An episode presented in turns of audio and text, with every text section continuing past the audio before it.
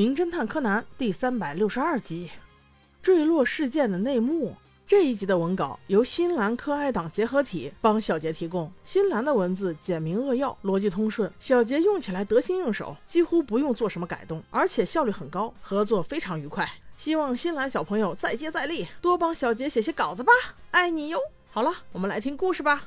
这一天，小五郎和柯南一起去吃了法国料理，吃的时候倒是挺嗨。只不过在回家的路上，小五郎竟然说他没有吃饱，他只想再去吃一碗拉面。柯南也只好悻悻地跟着了。你别说，小五郎叔叔嘴还顶刁，非要吃他熟识的那一家，俩人还非要去坐地铁才能到。正在等车的时候，他俩看见两个成年人站在月台上打架。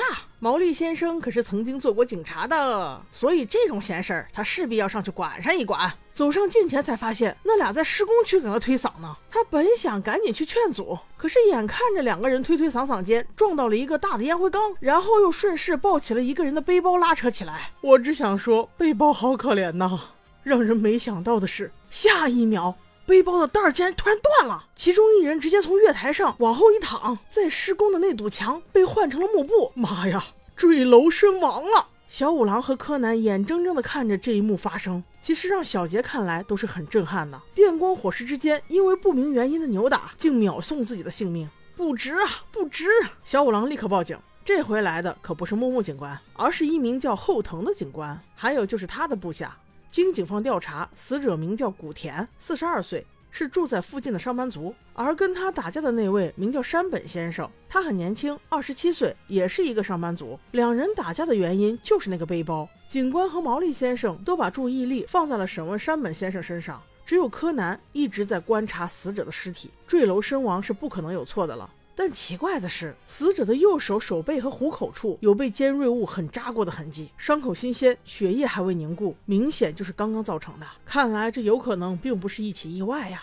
随后，他又回来跟警察一起听了山本的口供。他说自己是在下班回城的路上，坐在地铁上就想上个厕所，没成想就上个厕所的时间，回来之后背包就不见了。然后他就快速跑到站台上寻找，一眼就望见那个古田背着自己的包，他直接就认为那个古田就是偷了他的包，所以一上去就夺。一时间，这个古田估计是还没有弄清楚来者何意，糊里糊涂的就扭打在了一起。更让他想不到的是，还为此葬送掉了自己的生命。那按照山本的说法，这就是场意外了。为了一个包，竟然过失杀人，在大家眼里，事情似乎就是这样的。但是站长此时站出来说了话，原来那个古田他是认识的，并不是因为他俩是什么亲戚关系，而是因为古田先生是一位超级热心的群众，每次有无人认领的东西，他都会拿去站台帮人寄存，所以这一来二去的，他和站长就认识了。但有一点，古田每次拿回来的包，别人回来认领的时候，都会发现里面的现金或者是贵重物品都会丢掉，所以也不排除那个古田是一个小偷。大家听了这话，都觉得山本是误会了。古田他就算是个小偷，也是为了给他还包啊。但还是柯南有不同的看法，因为他发现施工区的围栏有人专门破坏过。否则，这么危险的地方正在施工，不可能毫无措施啊！就在此时，山本先生录完了口供，要签字的时候，柯南明明看见他兜里有笔，但他非要借警察的笔用，这忽然与一个细节不谋而合啊！明显你就是凶手啊！怎么可能放过你？此时，沉睡的小五郎终于上线。山本先生，你说你是从车上下来的，但为什么从监控上看，你却是从饮水贩卖机旁边窜出来的呢？你肯定早就知道他是个小偷。